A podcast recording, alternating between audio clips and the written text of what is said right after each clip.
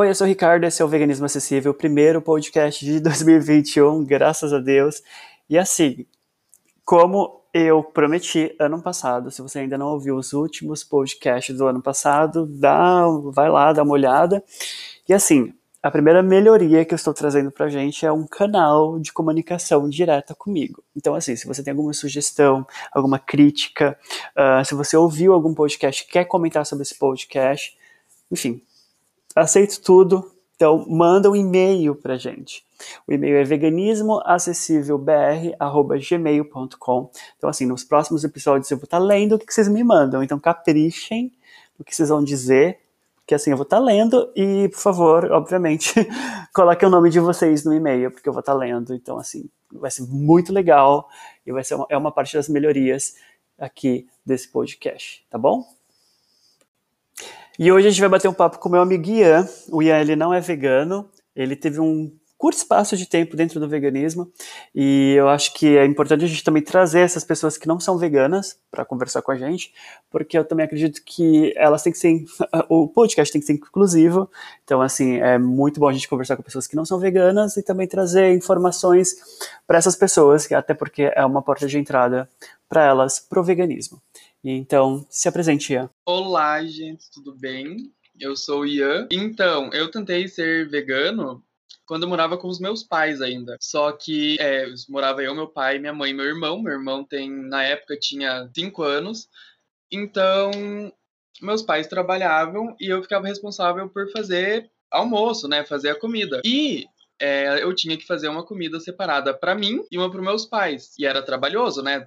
tinha que cozinhar duas vezes e meus pais não comiam a comida que eu comia. E essa foi a primeira dificuldade, porque eu estudava e eu também trabalhava meio período, então acabava consumindo um tempo e energia, que eu nunca fui uma pessoa muito enérgica, né? Sempre fui meio preguiçoso. E... Mas eu passei quase um ano, né? Não comendo carne. Não comendo carne foi um ano. Mas como vegano, eu fui assim, uns oito, uns nove meses. Porque minha mãe sempre fazia lasanha, era difícil eu recusar um pedaço de lasanha. Só que para mim ela fazia lasanha, por exemplo, de, de proteína de soja. Daí depois, assim, de, uns, de um tempo que eu parei de comer carne, aí eu decidi parar de comer qualquer coisa que tinha de origem animal. Só que era é, cidade pequena, eu, a cidade que eu morava tinha 8 mil habitantes. Então não tinha, assim, produtos é, direcionados para quem é vegano. Então eu tinha ou ir para a cidade vizinha comprar, se eu quisesse comer uma coisa diferente, a não ser legumes, né? Ou só comia legumes. Então deixa eu ver se eu entendi. É, nessa época, acho que, assim, eu acho que a sua dificuldade era a mesma, é, continua sendo, na verdade, a de boa parte das pessoas que viviam e vivem com a família. Porque quando você não tem uma autonomia muito grande na cozinha, quando você mora com sua mãe, é sua mãe que comanda a cozinha, né? Então, assim, você, ou você, né? No seu caso, você também falou que você cozinhava para seus pais, né? Sim. Você tinha essa autonomia, mas para você ficava meio cansativo, você que fazia a sua comida e a comida deles, sempre. Então acho que isso era uma, era uma, uma coisa que te dava meio que um bloqueio. E também morar numa cidade pequena também era complicado. Mas eu tenho quase certeza que acho que agora, em 2021, provavelmente deve ter alguma opção vegana ou pelo menos vegetariana estrita nos mercados, né?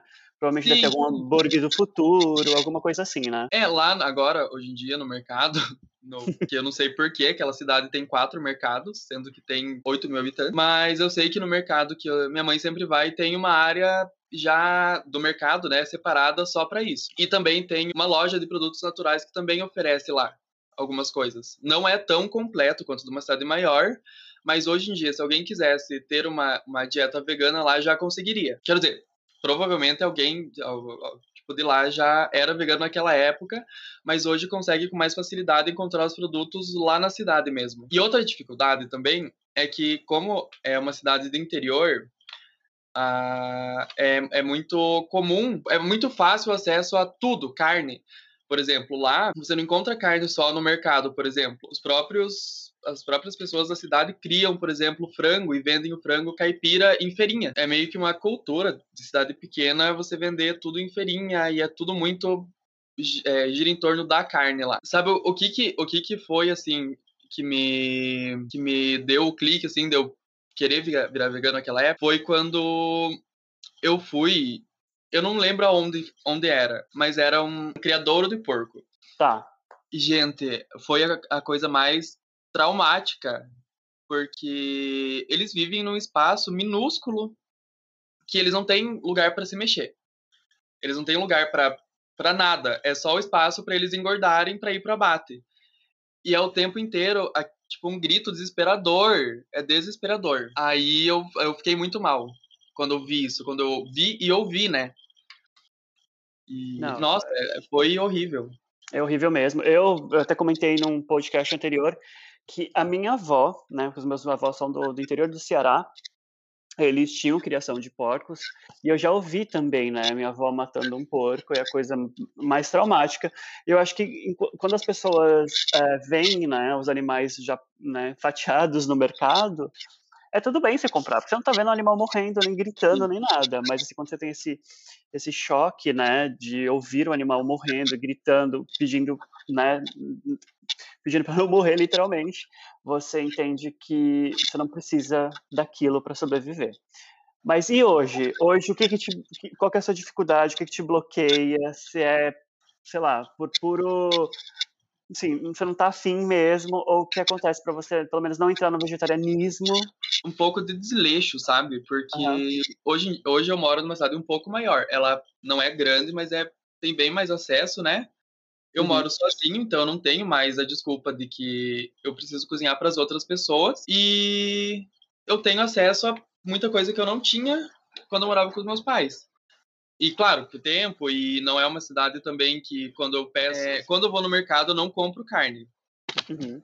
Eu compro, eu como carne, eu como finais de semana, assim, é, quando como, como finais de semana. Porque justamente por aquele negócio do porco que eu te falei, eu eu criei um nojo de carne muito grande. Se ela tá preparada assim, eu consigo comer de boa. Mas se eu precisar preparar ela, pegar nela crua, eu não consigo mais. Então, carne para mim é ser muito tranquilo deixar de comer, de novo. Porque eu já como poucas vezes. Ou, ou quando eu peço delivery, ou quando eu compro pro dia, para um dia específico. O meu problema é com massa, qualquer tipo de massa. Eu acredito que já tenha nos mercados, não opção sem, sem leite, sem ovo, de massa, não? Sim, é, é, é, eu sei que tem macarrão assim, sem leite sem ovo. Uhum. Mas demais massas, que nem eu, eu amo comer pirogue, eu amo comer rondelli, coisas assim, aqui eu não vi ainda para comprar. Inclusive, é, voltando a falar sobre animais, crueldade, pela questão de, né, de você ter morado numa cidade, uma cidade menor, você comentou inclusive que seus avós têm uma fazenda né, de vacas leiteiras. Me conta um pouco dessa Isso. sua vivência, é, se você puder também falar um pouco dos bastidores, porque muita gente é, até me julga, né? Porque eu falei, gente, então, não é, tão, não é bem assim que funciona, né? Tipo, a vaca não tá dando um leite de presente pra gente. Não funciona assim, né? É assim, ó. Eu, eu vim morar em Irineópolis, que é a cidade meus avós moram com sete anos. Antes disso, morava no Rio Grande do Sul. Só que sempre foi uma coisa muito natural eu chegar lá e ver minha avó tirando leite. Óbvio que quando eu, quando eu era criança não era tudo mecanizado ainda, automatizado. Ela tirava com o baldinho, né, no banquinho. E daí sempre foi uma coisa muito natural. Então, quando eu era criança, eu não via nada de maldade nisso, né? Não via nada como uma coisa que fizesse mal ao animal. Tanto que era uma coisa tão natural pra gente que eu tenho uma foto eu tinha, sei lá, cinco anos. E essa foto, eu até hoje não entendi o porquê. Eu fiquei na casa dos meus avós e com uma vaca que eles estavam abatendo, carneando, a vaca sem pele nenhuma, tem uma foto do lado de uma vaca, assim com uma faca na mão. Não entendi até hoje porque eles tiraram aquela foto, que é uma foto, parece um filme de terror, sabe? A minha avó, ela não tem gado para abate, ela só tem para leite. Assim, eu nunca gostei muito de, de quando eu cresci, né?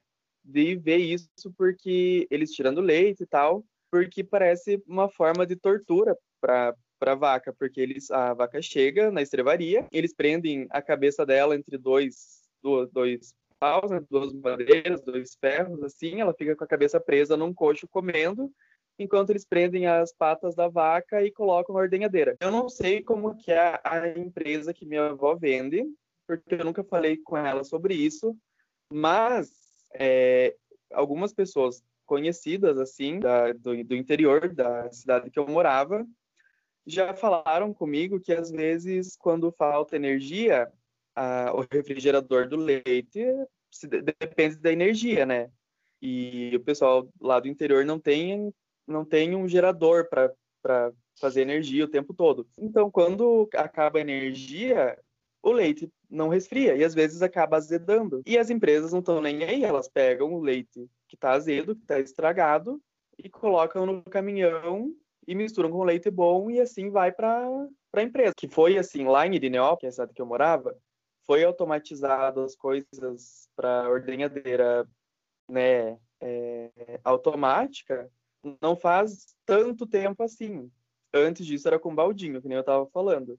E a vaca é um animal, então quando ela sente vontade de defecar, ela simplesmente defeca. E o balde que eles tiravam leite é, um, é, uma coisa aberta, então o leite que saía da vaca tinha contato com tudo isso. E, e ia pro refrigerador com todo, tipo, todos os germes que tinha no ambiente, porque às vezes estava chovendo, entrava gente pisando no barro e aquele leite num baldinho minúsculo no chão, perto de onde eles estavam, assim, não é uma coisa muito higiênica. Não, eu imagino. E tem outra coisa também, né, amigo? Eu não sei, assim, não sei como que funciona fazendo a sua avó, mas nas minhas pesquisas, né, no estudo que eu faço, que eu fiz, uh, tem questão da mastite também, né? Eu não sei se, se na sua avó, provavelmente, ela, não sei se ela deve passar alguma coisa nas vacas, sim, mas sim. as pessoas têm que saber que vaca conforme né, vai sugando ali o leite, né, praticamente o dia inteiro. Depois que ela é né, engravidada literalmente para produzir leite, porque as pessoas não sabem disso, né, pelo menos não querem saber. E o pus da mastite também vai para o leite, né? A minha avó ela passa o remédio para mastite que eu lembro que que é um líquido vermelho assim, tipo meio laranja. Só que a, a minha avó, assim, óbvio que o, o, próprio ato de tirar o leite já é um, um, um maltrato né, do, no, do animal. Mas a minha avó ela tem um carinho muito grande pelas vacas, assim, da forma dela. Ela foi criada desse jeito, né? Para ela, o fato de tirar leite não é uma coisa ruim. Mas eu vejo em outras fazendas, assim, que a pessoa não tem respeito nenhum com o animal, que é na base, assim, de, de, de da violência mesmo. E não é incomum. É, é, é uma coisa bem que as pessoas escolhem não ver, né? Eu vi isso desde sempre. Até eu ter uma, uma consciência de que isso era errado, eu tive que procurar. E a informação tá aí hoje em dia, para quem quer, né? Tá, a internet tá aí.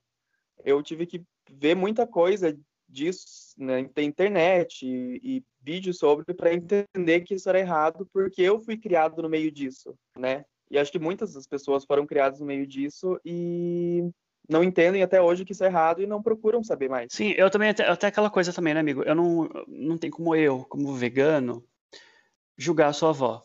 Primeiro, que é o sustento dela, e segundo, que ela foi criada assim. Então, tipo, não tem como a gente, é, como jovens, como pessoas que moram em outras cidades que têm outra realidade, julgar uma pessoa que é, já é de idade, foi criada assim e tem esse sustento. Então, assim, a partir do momento que a gente não está dando outra oportunidade para ela ter um outro tipo de sustento, tipo, a gente não, também não pode falar, chegar lá para sua avó e falar assim, então vai, isso é errado, entendeu?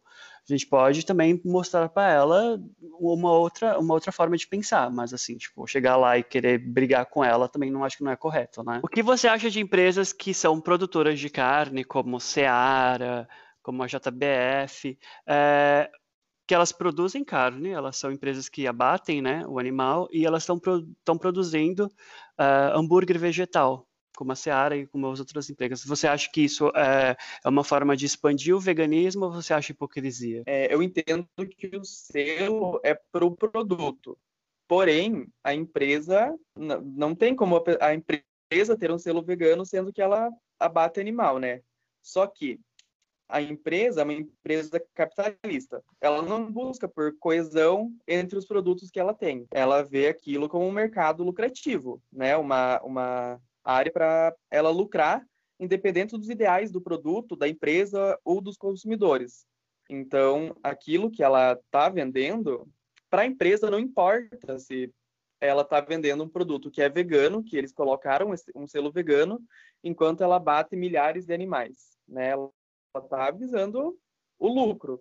Eu acho um pouco de, de hipocrisia é, ela colocar lá um selo vegano, sendo que é uma empresa que justamente ganha o lucro principal no abate. Só que, como eu falei, eles querem lucrar, não importa como que seja. Sim, é o que eu, é o que eu também eu concordo com você, é o que eu acho também. Acho que Uh, eles viram que o veganismo é um nicho que está crescendo muito, né? Mas eles não eles não estão nem aí para os animais, isso é um fato.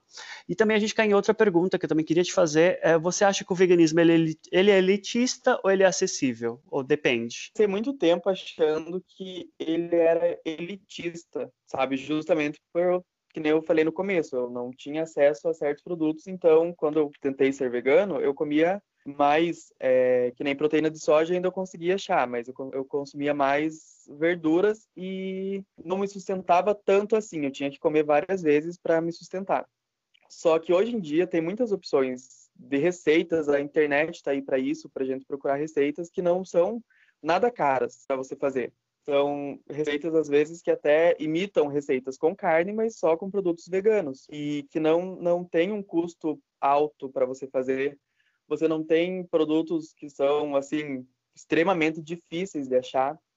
E óbvio que se você quiser, você consegue fazer uma culinária extremamente elitista com produtos veganos, assim como com qualquer outra culinária, com carne, sem carne. Mas você consegue se alimentar muito bem sendo vegano de uma forma barata. Com certeza, até porque a gente, sei lá, a gente pega 50 reais e vai numa feira livre, compra muita coisa gostosa, que dá para você fazer pela, pela semana inteira, só vendo receita no YouTube, você, sei lá, 50 reais de carne não dá pra nada, né? Nada, né? Não sei se como tá aí, mas aqui tá pela hora da Mesmo morte. assim, eu tento o máximo fazer tudo em casa, desde o meu leite uh, até, sei lá, carne de casca de banana, né? Que é uma coisa gostosa que eu nem sabia que existia, mas dá pra fazer. Pessoas que estiverem do outro lado ouvindo a gente, se vocês quiserem é, se jogar no YouTube para ver bastante receita, vai no, na Larica Vegana e na Mocinha, que eu sempre bato na tecla que são os melhores, assim, que fazem receitas acessíveis, que são assim, produtos que você vai achar no mercado, não é uma coisa que se,